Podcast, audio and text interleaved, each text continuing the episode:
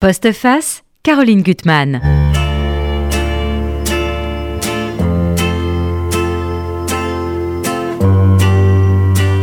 Famille, je vous hais. Cette phrase de Gide, bah, elle est citée sans cesse. À croire que toutes les familles sont des lieux de pugilat. Alors ça fait beaucoup, beaucoup de bien d'entendre parler d'une famille, je vous aime. Et là, on ne peut pas faire autrement. C'est une tribu magnifique que nous allons euh, étudier aujourd'hui. Euh, mais il y a beaucoup d'expièglerie, de coups aussi, parce que chaque, chaque humain, il y, a des, il, y a, des ripostes, il y a des conflits, il y a des batailles, mais surtout le goût du rire. Et un livre excellent. Ben, Frédéric Casatsu, je suis très heureuse de vous recevoir pour Les Casatsu, aux éditions du Cerf. C'est une formidable saga. Merci. Euh, une tribu que vous avez suivi pendant 150 ans. Alors vous en faites partie, on, verra comment. Ce qui est très fort dans ce, dans ce livre, c'est que vous montrez que c'est une histoire collective. Euh, c'est une communauté de destin où les origines populaires de la famille ne sont jamais niées. Il y a vraiment quelque chose. Il y a la musique, il y a l'art, hein, l'art qui, qui, va être transmis. Donc c'est d'ailleurs une réflexion incroyable sur la transmission quand on voit des familles où les parents vont se battre pour que leur fils soit euh, ou, banquier ou musicien ou, et que ça marche pas. Là, ça va se transmettre de génération en, génération. C'est l'amour, l'amour de la scène, l'amour de voilà du rire, de l'espièglerie, une, façon de vivre hein, très. Alors ce que j'ai vraiment beaucoup aimé chez vous, alors il faut déjà dire ici que vous êtes euh, euh, écrivain et aussi journaliste. Voilà, vous travaillez entre autres à Fréquence Protestante. Tout à fait. Vous êtes passé dans beaucoup de journaux. Oui. Et là, moi, ce que j'ai vraiment aimé dans votre livre, c'est son ton.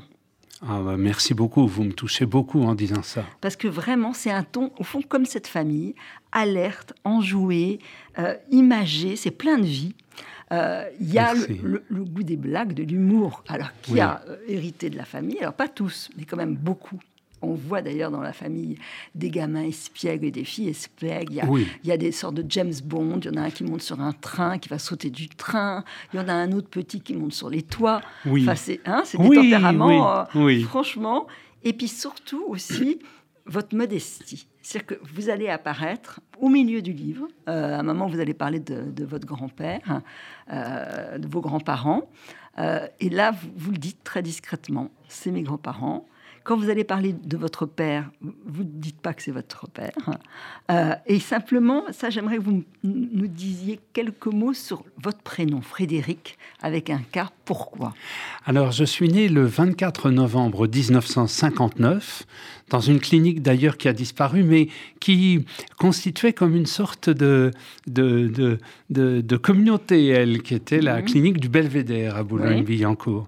Et je suis né donc quelques jours avant la fin des représentations d'une pièce que donnait Roger Planchon au théâtre de l'Ambigu. Cette pièce s'appelait Les Trois Mousquetaires. Et donc, comme ma mère voulait me, me, donner ce prénom de Frédéric, mon père a dit Ah, mais attention, comme euh, Frédéric, euh, comme mon père dirigeait le théâtre de l'ambigu, il a dit on l'appellera Frédéric comme Frédéric Lemaître, donc avec CK, CK. comme en référence à Frédéric Lemaître. Et puis il a dit tout de même euh, Frédéric Henri-Émile, ce sont les deux prénoms de mes deux grands-parents. Ça fait un peu court, on va ajouter D'Artagnan. C'est pas tant. Et donc je m'appelle aussi D'Artagnan. D'Artagnan, Ce qui fait que Jean Bouise, qui faisait un des seuls en France à avoir un... un des rares, en tout cas, je crois. Et Jean Bouise, comédien merveilleux, qui faisait partie de la troupe de Planchon, chaque fois qu'il croisait mon père, disait Comment va D'Artagnan? Et un jour, mon père et moi, nous sommes allés voir No Man's Land de Pinter, euh, troupe magnifique avec Tréjean, Michel Bouquet et Jean Bouise. Et mon père a dit voilà D'Artagnan. Voilà D'Artagnan. Et puis il y a des, images très belles sur ce, théâtre de l'ambigu qui a dirigé votre père. Il a été un des grands hommes à ce moment-là sur la place de Paris, qui a dû être détruit parce que le, ça tombait en ruine.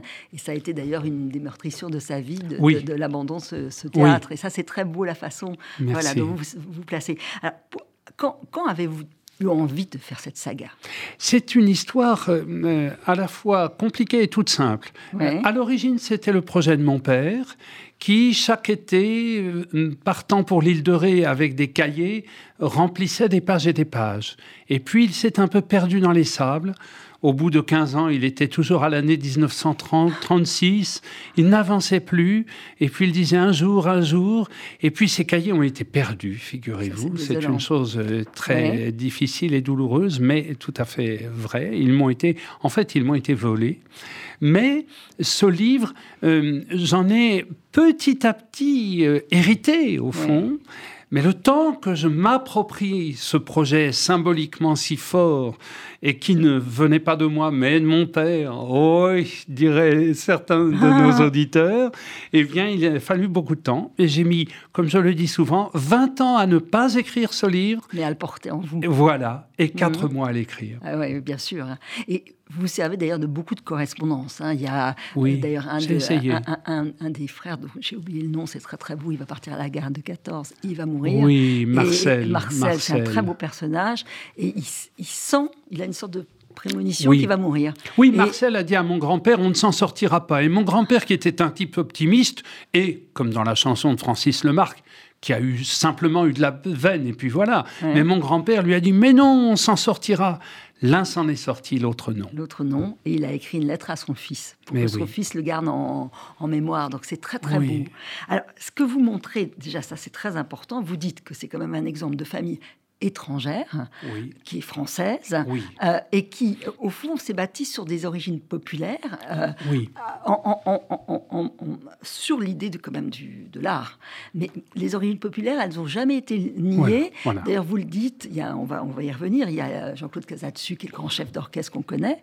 Il a euh, fait un orchestre international, mais dans l'idée que ça soit une façon de faire connaître la musique plus difficile, entre guillemets, à des gens très simple, d'origine ah modeste. Ah oui, mais je, je, peux la citer parce que nos auditeurs la connaissent sans doute de nom, Ludivine Bantini, qu'un jour j'ai interviewé et qui d'emblée me dit, vous savez que euh, dans ma famille, on a découvert la musique classique, mon père a découvert la musique classique grâce à votre cousin. C'est une famille du Nord, euh, voilà. Et combien de gens ont dit à Jean-Claude qu'il lui était reconnaissant? Et je crois qu'au départ, Jean-Claude venait, de, il était l'assistant de Pierre Dervaux à l'orchestre des Pays de la Loire. Il a eu cette opportunité, euh, il l'a saisie, et je crois que presque inconsciemment, mais avec une vraie conviction, il a construit ce projet en fidélité à l'histoire familiale. C'est beau, c'est vraiment beau. Alors, Parlons des origines. Donc, il y a des origines qui viennent de la Catalogne, oui, on est d'accord. Tout à fait. Euh, un couple, Francesco et Antonia, et surtout leur fille, que je trouve assez extraordinaire, Rosa Maria. Ah oui. Ah, c'est un beau personnage. Ah, je trouve aussi. Ah, oui. Parce qu'il est. C'est un personnage apparemment sombre, mais d'un courage exceptionnel. Il faut quand même dire qu'elle a été violée. Voilà. Et qu'elle porte sa fille. Voilà. Et euh, elle a, vous racontez, un, un couteau dans ses bottines. Voilà. En cas où elle sera agressée à nouveau. Voilà. Voilà. elle, est extraordinaire. Une femme de courage, une femme de tempérament. Elle, elle, confie d'abord sa fille à, des, des, sœurs dans le Gers, mais dès qu'elle le peut, elle reprend sa fille, elle l'emmène à Paris.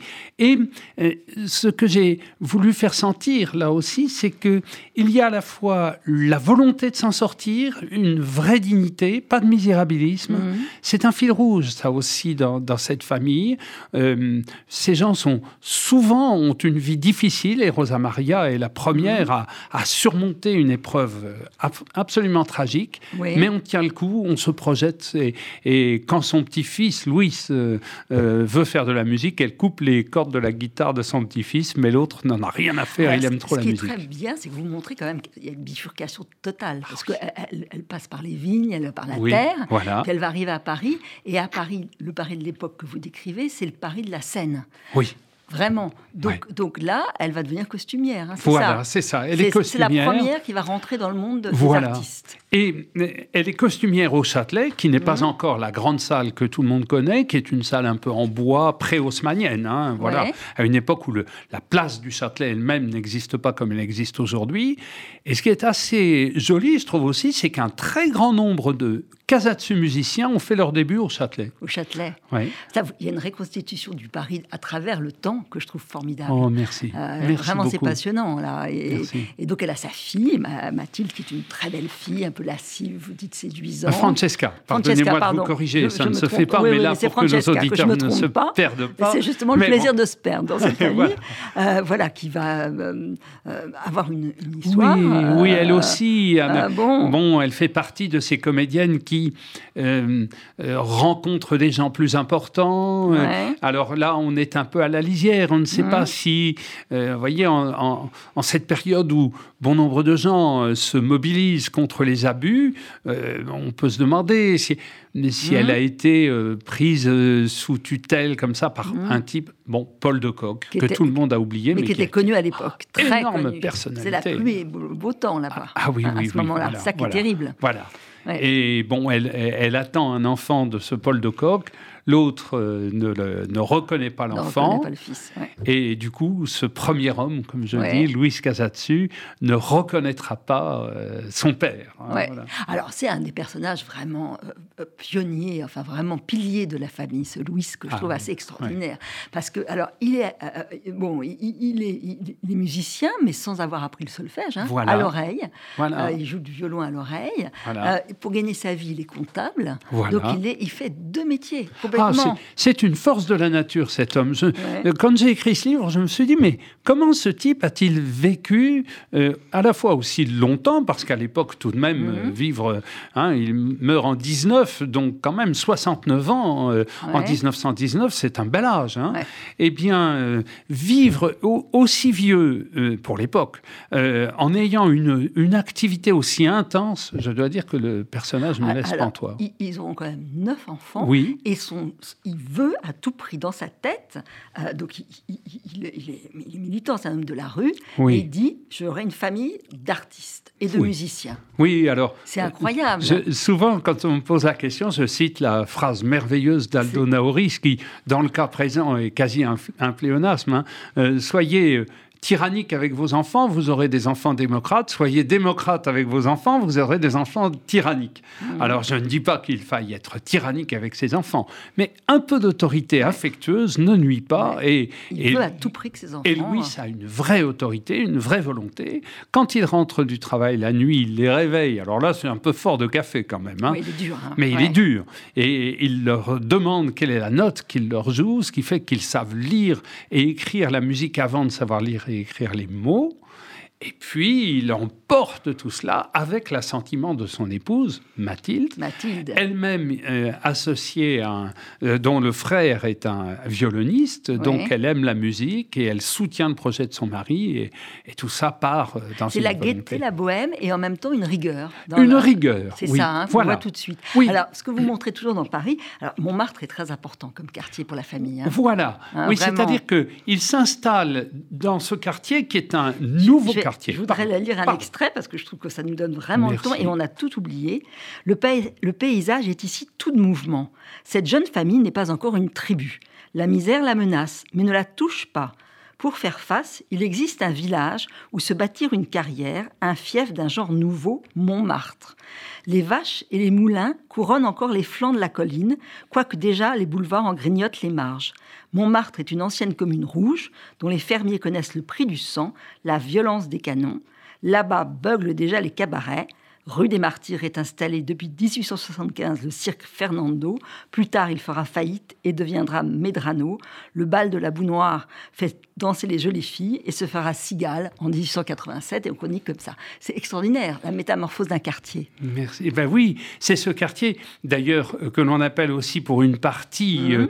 euh, la partie sud de, de Montmartre, qui s'appelle la Nouvelle Athènes, dans Ouais. le 9e arrondissement, Ouais, euh, qui est un quartier d'artistes. Encore où- théâtral, hein. Voilà. Toujours. voilà. Lui, il restait théâtre. Oui, voilà. C'est-à-dire Mhm. qu'il y a à la fois des salles de spectacle, des salles de théâtre, euh, et des, des- à la fois des ramifications et des frontières. Mhm. hein. Et hum, je pense que Louis a dû euh, considérer que c'était là que les choses pouvaient se, se passer pour ses enfants. Mhm. Euh, car c'est bien beau de, de jouer de la musique, mais encore faut-il gagner sa vie. Ouais. Et comme tout le monde est assez démuni, eh bien, Louis tient un petit carnet, puisqu'il est comptable, avec la, liste des concerts, parfois le, montant des cachets obtenus par chacun de ses enfants. Et quand son fils ou sa fille quitte le domicile familial, il, donne, euh, il lui donne le carnet avec la somme d'argent qu'il a épargnée. C'est extraordinaire. Ah, je trouve que c'est un beau personnage, ah, oui, Louis. Vraiment un beau personnage. Il est là omniprésent. Alors, on va en choisir certains. Mais je vous en prie, euh, Caroline. Il y en a un qui est quand même très important, c'est Francis. Euh, parce que vous dites à un moment que c'est lui qui va donner le là de la famille. Hein, c'est celui qui, voilà, euh, vous dites que lui, il a l'idée quand même qu'il faut gravir les échelons. Oui. Hein, oui. Mais qu'au fond, chacun a la liberté de construire son parcours. Oui. Oui, je crois qu'il y a deux choses dans, cette, euh, dans le parcours de Francis que l'on mhm. peut retenir. D'abord, c'est l'aîné. Et nous savons tous qu'être aîné n'est pas la place la plus confortable. Hein bon, euh, c'est à la fois un, honneur et une souffrance, une mhm. difficulté. Bon, il y a ce premier élément. Deuxième élément qui est lié au premier, à mon avis, c'est qu'il a très tôt voulu s'émanciper. Comme c'est un garçon et qu'il rencontre une, une femme dont il est amoureux. Il y a beaucoup de désir et d'amour dans ah, ça, oui, ça très, bien. C'est vrai. Et ce Francis, ben, il épouse un peu les désirs et les idées de son épouse. Hein, on sait bien que ce sont les femmes qui choisissent et ce sont les femmes qui décident. Alors, il épouse un peu les idées révolutionnaires de sa, sa femme. Et ça correspond sans doute à son tempérament. Oui, parce que vous, vous dites que c'est un musicien militant, on l'appelle l'anarchiste dans sa jeunesse. Mais oui, hein. mais oui, oui, c'est un homme très à gauche, euh, plus à gauche que son père. Je ne sais pas quelles étaient les idées d'origine de Louis, mais on peut penser qu'il était républicain, ce mmh. qui, euh, en 1870, était forcément être à gauche. Hein. Mmh. Bon. Vous, dites de Louis qu'il a toujours voulu... Euh, pratiquer, garder les pratiques des classes populaires, les préserver. Oui. Ça, vous avez trouvé des documents aussi. Enfin, je pense qu'il y a cette volonté de rester, et ça, vous, l'avez senti, Caroline, en effet, jusqu'au bout. Jusqu'au euh, bout. voilà. Euh, de rester fidèle. Je me souviens que à, l'un de mes cousins, à qui je disais un jour, oh, ben, tu sais, finalement, bon, on on est à l'aise dans la société, nous vivons bien, mais malgré tout, il y a toujours ça chez nous. Mmh. Et, ce mmh. cousin me disait ça, oui, il ressentait ça. voilà. Donc, Louis, pour revenir à lui, euh, en, effet, avec son fils, a des relations conflictuelles, ils s'entendent mal, et Francis va pousser loin le, désir de justice sociale, très à gauche. Et alors, je, le suis dans son histoire en, fouillant les, les, cartons d'archives à la bibliothèque de l'Opéra. Je me dis. Ah, la bibliothèque de l'Opéra, quelle merveille. Voilà. Ah ça, et, et, je tourne les feuilles et je me dis vraiment, en plus, il, il compose de la musique pour le Front Populaire. Je me dis vraiment. Et puis arrive 40 et ce Francis, qui a quand même, qui est impliqué dans la libre pensée, sans doute franc-maçon, etc. Son choix est invraisemblable. Et d'un seul coup, il fait partie de ces gens, comme Pascal Horry les a souvent euh, étudiés, qui passent de l'extrême gauche à... Alors, est-ce que c'est la collaboration? Est-ce que c'est la complaisance? Mais en tout cas, il y a des choses, euh, je les cite. Là hein, encore, je vous cite, vous êtes très drôle. Merci. Voilà ce que c'est que de vouloir ouvrir les tiroirs. On y trouve toujours un méchant médicament périmé qui vous donne la migraine, des angoisses ou mauvaise conscience. Plutôt que de glisser l'infâme sous le tapis, nous le piétinons sans vergogne, en public et sans nom, plus pour nous faire en faire pardon, un titre de gloire. Heureusement, dans les tiroirs, on trouve aussi des tendresses que le temps ne fane pas. Mais c'est vrai, c'est mieux, mieux, de le dire. Ah bah oui, euh, parce que bon, je, ne me sens pas du tout le droit de juger mes ancêtres. D'ailleurs, les euh, personnes, je ne suis mm. pas bon. Euh, les contemporains, j'ai le droit d'avoir mon avis comme citoyen. Mais, mais c'est tellement facile de, de, se faire une bonne réputation sur le dos des trisaïeuls. Ça, je mm. déteste les gens qui font ça. Je découvre ça. Ben, ça me fait de la peine, évidemment. En plus, c'est le début du livre. Alors, ah j'aurais été content de dire, voyez... Le euh, grand résistant. Voilà, bah grand résistant, il a sauvé des juifs, il était magnifique. Bah non, c'est un type qui s'est mal conduit. Bah voilà, c'est comme ça la vie. Alors, on va s'approcher d'un personnage, Henri, moi, qui est mon préféré, je crois. Merci. Euh, voilà, qui est très proche de vous, on expliquera. Alors, j'aimerais qu'à travers lui, vous nous parlez du goût des canulars dans la famille. Alors lui, c'est l'homme des canulars. Ah oui. Et vous avez hérité de lui. Ah, moi, si j'avais le dixième de son talent pour faire des canulars, mon Dieu, je, serais ravi. Non, ah. je ne sais pas de quelle façon. Je, on peut le dire, ça, je ne peux pas dire comment. Mais en tout cas, Henri, c'est une sorte de... Si j'osais une, une, comparaison, je dirais que les Casatsu, c'est un peu les Marx et que dans cette euh, famille, Henri, c'est un peu le Groucho local. Ah oui, oui, oui. Alors c'est celui, il faut quand même dire, dans les, euh, qui, a celui le don d'arranger les conflits. voilà. Alors il va vivre une vie très compliquée, euh, oui. double, même triple vie après. Voilà. Mais il s'en arrange très bien. Oui. Parce qu'il veut blesser personne. Voilà. Il est étonnant. C'est un vrai personnage de roman, lui. Ah, ben, je trouve qu'on peut le revenir d'abord. Vous pouvez raconter quelques canulars. Parce ah, qu'il a bah, fait. Je veux bien. Ah, bon, je veux bien. les histoires sur les partitions. Voilà. Alors un jour, il va.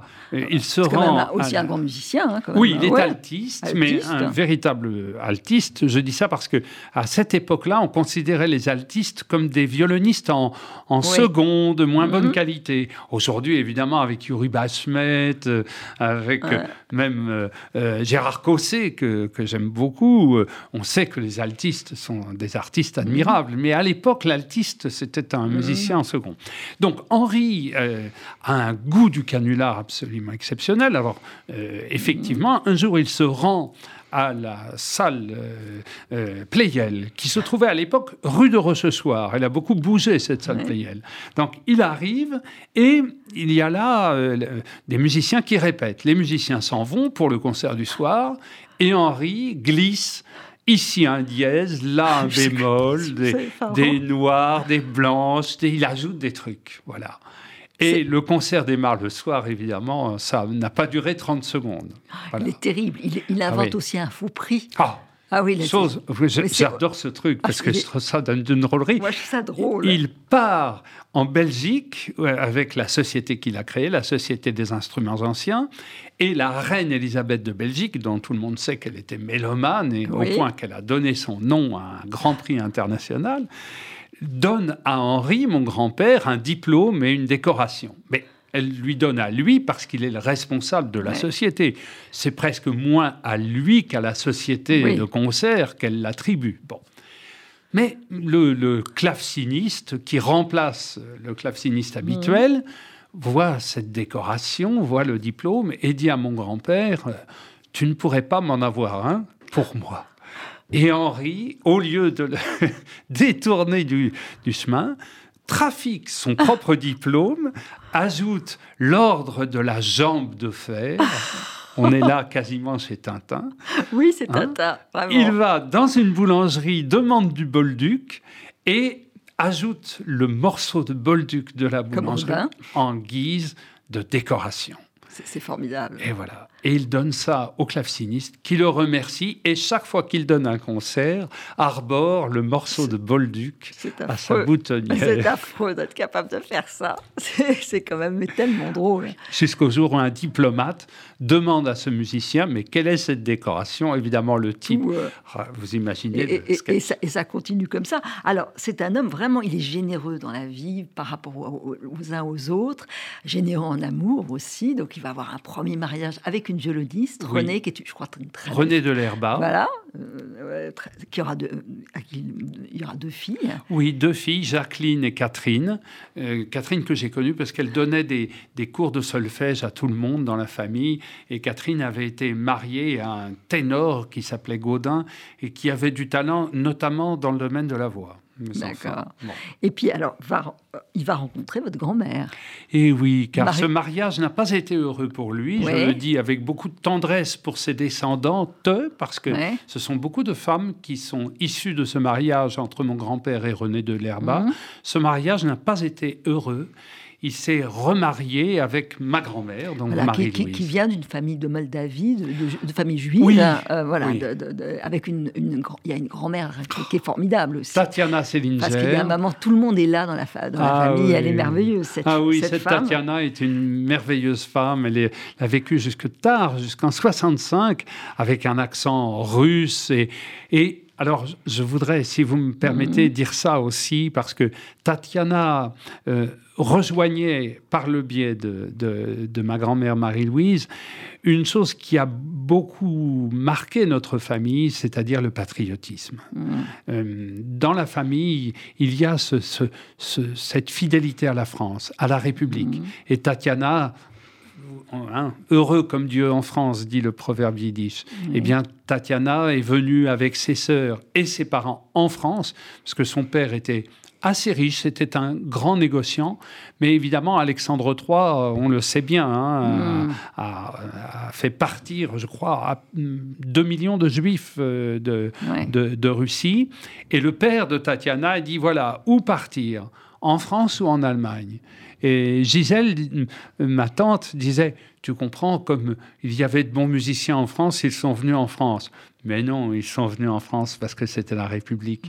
Et Tatiana disait à mon père, euh, mon père était parfois, comme tous les jeunes, il, aimait plaisanter à propos de l'armée française et elle lui disait Tu n'as pas le droit, les trois couleurs, c'est formidable. Voilà, ah, c'était essentiel. Alors, il y aura la naissance de votre père, Christian, et de Gisèle, on, y reviendra. Euh, voilà, et on continue toujours avec cet Henri. J'espère n'être pas trop bavard. Ah, non, non, non, c'est passionnant. et, et, notre Henri, il va tomber une troisième fois amoureux. Eh Alors, euh, euh, votre grand-mère, elle est très libre. Hein, pendant que monsieur, hein, elle, a aussi un amour, hein, voilà, parce qu'il n'y a pas eh de raison. Oui, bah, tout, à fait. Elle a tout à fait. Et là où ce que je trouve extraordinaire dans cette famille, c'est que avec cette très jeune soprano, il va y avoir un fils, et en même temps, il veut pas lâcher euh, votre grand-mère, hein, et il veut pas non plus désavouer ce. Alors, il va accommoder à cette façon, à sa façon. Vous dites qu'il partage son temps, et ça, je trouve ça extraordinaire comme façon de, vivre, et tellement, enfin, finalement assez moderne, parce qu'il va mettre à, contribution sa famille pour s'occuper du petit. Donc, il y aura un parrain qui est un de ses frères. Voilà. Et puis on va lui apprendre la musique. Donc il n'est pas exclu de la famille. Non, non. Un. Euh, Francis est le parrain de Bernard, euh, le fils que mon grand-père a eu avec Jeanne, Monta, euh, Jeanne Montange, qui mhm. était effectivement soprano. Et hum, c'est Francis qui est le, parrain. Et mon père m'a toujours dit que, à la fin de sa vie, mon grand-père lui avait dit si je meurs, je te demande comme un devoir de veiller sur Bernard. Je ne veux pas qu'il soit exclu.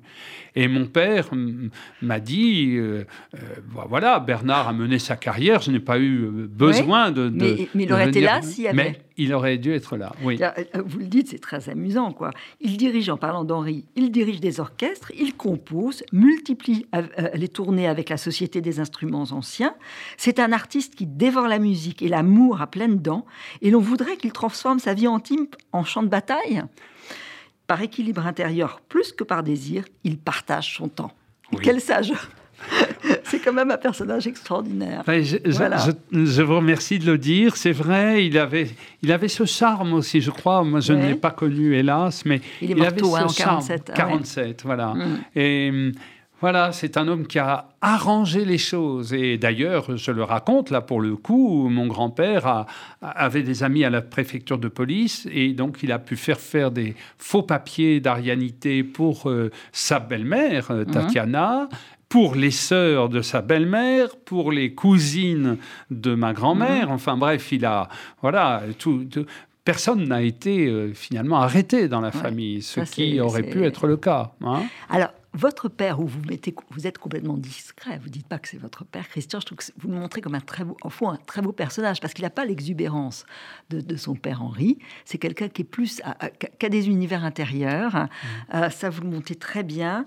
Euh, il aime pas l'école. Il, euh, il, va vouloir. Alors, ce qui, est une des, un des liens de sa vie importants, c'est le scoutisme et c'est le protestantisme. Oui. Hein, vous dites que c'est d'ailleurs un comédien, parce que lui, il veut aller vers la comédie, comédien protestant. Oui. Et ce qui n'est pas si facile et il va être très très bien. C'est qu'il a sa sœur, euh, Gisèle, qui est déjà surdouée, mais lui aussi. Mais elle est surdouée. Oui. Ah, euh, euh, Donc, on va lui dire, écoute, c'est bien de jouer comme tu vas jouer au cinéma, mais il faut faire le conservatoire.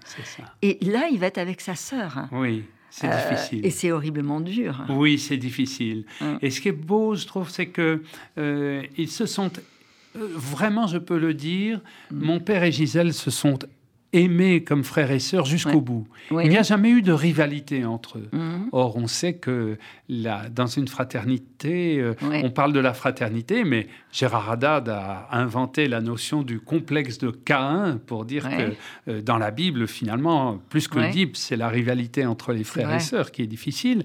Euh, mon père et Gisèle, jusqu'à la fin de leur vie, en tout cas, puisque mon père est mort avant, Gisèle trois ans avant, ils se sont vraiment aimés. Mm. et respecté avec beaucoup de tendresse, beaucoup d'affection, mais avec des, des, places différentes. Et mon père a, a, eu du mal à trouver sa place dans la vie. Ce qui lui a permis de trouver sa place, c'est d'être un peu comme son père, un peu partout. Et aussi à jours, alors il, va rencontrer la rencontre avec, avec, avec votre mère, elle est belle aussi. Hein. Merci, merci. Euh, parce qu'elle chante. Ah, voilà, alors... elle, gagne un, jeu concours. Hein. Oui, c'est ça, c'est ça. mon père aimait la séduction. Voilà. Mon père, c'était un homme qui aimait séduire euh, et il aimait les, jolies femmes. Et c'est une je très pense jolie que, femme. Je pense que ma mère était une jolie femme. Elle gagne ce concours. Et, voilà. Et, puis, ce que je trouve très très beau aussi dans son parcours, c'est que bon, il va avoir ce, quand même ce drame pour lui du théâtre de l'ambigu, euh, qu'il va être obligé de détruire et qu'ensuite il va plus pouvoir diriger de théâtre et qui va aller ailleurs, sur d'autres terrains, pour essayer de toujours essayer de de prôner ce qu'il aime, quoi, la musique, d'aller vers les autres, de créer des liens. Oui, c'est ça. C'est-à-dire qu'il a, très beau. Il a, il, avait cette. Au fond, la direction d'un théâtre était pour lui euh, euh, euh, répondait à deux, deux, désirs très intimes. Mhm. D'abord, la passion qu'il avait pour le théâtre, Shakespeare en premier lieu. Il a monté Périclès. D'ailleurs, très peu de temps après, la comédie française l'a monté et les deux fois, ça n'a pas marché. Et il disait toujours, chaque fois qu'on monte Périclès, ça ne marche pas. Ça marche pas. Bon, même quand c'est bien mis en scène. Bon. Bref, le, la passion du théâtre, d'une part, et puis la, la passion des relations sociales et des mhm. relations humaines. c'est l'héritage aussi, justement, de, de, son, de, son, propre père. oui, et, de, Louis, de l'idée de la famille. Et voilà. et du coup, quand le théâtre de l'ambigu a été détruit, il a présenté sa candidature à la direction de la Gaîté Lyrique et Jean Mercure a été désigné à la direction du théâtre Sarah Bernard, ce qui mhm. fait que mon père n'a pas pu prendre la direction de la Gaîté Lyrique. Ça a été un premier échec. Mhm. Et quelques mois plus tard, il avait présenté sa candidature à la direction du théâtre Gralin à Nantes. Et ce deuxième échec euh, a mis un terme à son désir de diriger une salle. Ça lui a comme on dit vulgairement, fichu un coup, mais mhm. c'était un homme d'énergie et de, ressources, Et il a trouvé le moyen de s'épanouir et de se réaliser dans l'action culturelle, comme on disait à l'époque. Alors, dans votre livre, dans votre saga Les Casas-Dessus, donc je répète où sert, il y a des ramifications incroyables. Il y a des on ne peut pas s'arrêter sur tous les personnages. On va juste survoler un personnage très noir, Marius, très sombre. Euh, euh, très sombre parce qu'il y a tout un lien avec son neveu, Robert II, parce qu'on est dans les grandes généalogies. Oui. Euh, qui, va, il a le sentiment d'être trahi par son neveu, qui est qu'un enfant adopté. Et c'est un personnage incroyable parce que alors il va acheter, là, aussi très romanesque, un, dans, la, dans l'impasse des brouillards à Montmartre. Il va acheter une grande demeure et, en fait il est musicien. Euh, mais il a été contrarié dans son goût de la musique. Hein. On voulait qu'il soit un virtuose, il ne l'est pas. Donc ça, c'est un des un des seuls ratés de la, famille, peut-être. En même temps, il arrive à composer un faux concerto de Mozart que Menuhin a enregistré. Comme raté, tout de même. il est quand même assez génial. Pardon, hein, mais, mais, il est sombre. C'est un homme sombre, sombre, Il envoie du papier bleu, comme on dit à l'époque, hein, à tout le monde. Il fait peur aux gens. Ah, oui, parce qu'il oui, il fait des procédures. Il gagne de l'argent ah comme ça. et, il devient de plus en plus noir. il a ah une fille qui est un très beau personnage, je trouve, Mathilde, Mathilde. Qui, aurait pu être une grande humoriste, comédienne. Vous dites que c'est une Jacqueline Maillon avant ah l'heure. et, puis elle va tomber dans la dépression. Mais aussi peut-être un peu parce qu'il déteint sur elle. Enfin, je pense qu'il il, il a quelque chose de très noir, de sombre. et puis il a un, deuxième mariage avec une femme. D'ailleurs, ces deux femmes, ces deux épouses étaient protestantes. C'est une bizarrerie que, euh, que je n'ai pas pu élucider parce que cet homme n'avait vraiment rien de protestant, mais en tout cas, il faisait confiance à ces deux femmes successives. Il a été veuf, puis remarié, Mhm. et Gladys, qui est une femme remarquable, toujours vivante, Mhm. et qui m'a beaucoup, euh, qui m'a donné beaucoup de choses, et je la remercie à cette antenne, j'y Ouais, tiens beaucoup. On écoutera d'ailleurs de la musique. Voilà, Voilà, et- ils ont eu ensemble un, un fils, Greco, qui est un compositeur tout à fait reconnu aujourd'hui. qui a lui-même eu un fils qui s'appelle Pablo. Et on voilà. écoutera un, un- morceau de Pablo. Alors, il y a famille dans la famille, dans la famille il y a, il y a toute la famille de, de- de Gisèle, votre tante. Oui. Alors ça, vous l'avez... Comment vous l'avez perçue, votre tante? Vous la voyez euh, vue souvent? Ah oui. Euh, euh, Vous l'aimiez comme femme de théâtre, femme de cinéma? Elle, elle a fait tous les rôles, elle est extraordinaire. Alors, euh, vous savez, je l'ai Ouais. cité parce que l'une des plus belles façons, je trouve, de la définir, euh, c'est Jean-Pierre. Mhm. Un jour, je, le, je croise Jean-Pierre, euh, qui était bras dessus, bras dessous avec sa compagne Françoise Dorin au métro rue du Bac. Mhm. Je le salue et il me dit Ah, comment va la reine-mère Voilà. Eh bien, tout était dit. Tout était dit. Voilà. C'était une femme d'affection, d'humour, beaucoup Mhm. d'humour. Autant mon père était n'aimait pas la blague, comme il disait, il n'aimait pas rire. Gisèle énormément, elle était très blagueuse, elle tenait Ouais. ça vraiment de son père, Ouais. très blagueuse, très affectueuse, mais qui avait un solide Ouais. sens quand Ouais. même du rang, comme dirait Ouais, ouais, Fanny de- Cosandin. ouais, du rang. Alors, ce qui est fort, c'est qu'elle décide tout de suite d'être une femme de théâtre au plus haut Oui, et d'être mère, Oui. d'avoir toute une famille.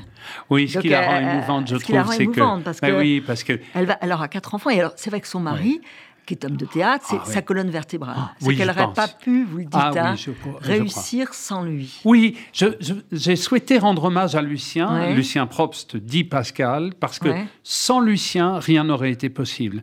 Elle veut construire cette famille, je crois, par compensation.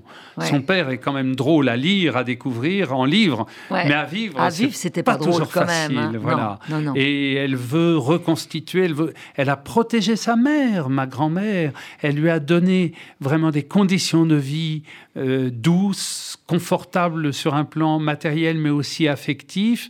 Elle a protégé tout le monde, elle était présente et elle a fait, euh, je dirais, elle a porté ce projet magnifiquement. Alors vous dites d'ailleurs c'est presque un phalanstère parce que euh, donc Ah ouais. elle, elle part beaucoup en tournée, Oui. elle a ses quatre enfants oui. et donc elle demande à, à- à- à- Ah, ma grand-mère, bien d'être là. sûr, oui. Euh, Il y a un moment où votre, euh, je crois que c'est votre père qui va être un moment chez elle, non? Mais bien sûr, Aussi, bien sûr. On voit ça. Moi, j'ai ça- passé mes premières années dans ce phalanstère. Ben, ça n'était pas très, très commode, je crois, pour ma mère. C'est vrai? Ben oui, parce Bah, que ouais. vous imaginez une femme qui venait d'un milieu très lumpen prolétariat. Mes grands-parents maternels étaient extrêmement pauvres, aussi euh, en capital symbolique, pour parler Ouais, comme ouais. certains sociologues. Arriver là en quelques semaines, quelques mois, dans une famille quand même déjà très Alors c'était rue Vanou ou pas Non, c'était Non, c'était rue de Stinkerque. Ah oui, rue de Alors c'était un Mm. phalanstère dans lequel il valait mieux euh, savoir qui Ouais. on était. et voilà. Ouais, ouais, oui, Mais oui. voilà, oui, phalanstère. Alors, ce qui est amusant dans sa- descendante, dans les quatre enfants, il y en a certains qui veulent pas porter le nom de Casatsu. C'est une affaire. hein. Ah oui. Euh, Oui, mais je me contente de raconter, de décrire. Et, et- et et je qui au départ voulait être peintre. Alors, non, non, Jean-Claude, non, non, Non, c'est la musique compris. tout de suite. C'est la musique tout de suite. oui, Alors, tout lequel veut être- il y en a un qui veut être peintre. C'est Béatrice qui est Ah, peintre oui, et ça. sculptrice encore elle dit aujourd'hui. qu'elle a la vocation tout de suite Oui, d'être tout de peintre. suite, oui. Oui, c'est ça. Et Jean-Claude, lui, l'aîné, tiens, Ouais. encore un aîné. Encore un- Jean-Claude, lui, dès le début, il veut être musicien, mais ses parents ne veulent pas. Ils disent ah non, non, non, euh, il va faire un métier sérieux. C'est un Non. truc hallucinant quand on y pense. Et ils vont être tous artistes. Mais les oui, quatre mais aussi. oui, oui, oui. Il y a mais quelque oui. chose qui est passé comme ça dans les Ah oui. veines de, de chacun. Oui. Et c'est- ça qui est étonnant. Oui, Vraiment. mais là, je Mais vous dites d'ailleurs à un moment, vous, vous dites que c'est une entreprise, c'est collectif. Ah oui. Et voilà.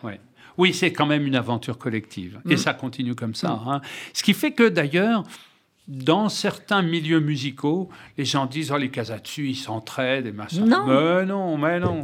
Alors, on va écouter une musique que j'aimerais que vous écoutiez parce que les paroles sont importantes et je trouve que ça reflète l'idée de la famille. C'est en anglais et donc c'est le c'est Pablo Casatsu Oui. Euh, et il dit, enfin il fait dire à la chanteuse que finalement ce qui est important pour elle c'est de changer son esprit qui a des pensées noires et elle veut illuminer son esprit et pour changer sa façon d'être. Je trouve ça très étonnant. Alors on va écouter qu'elle.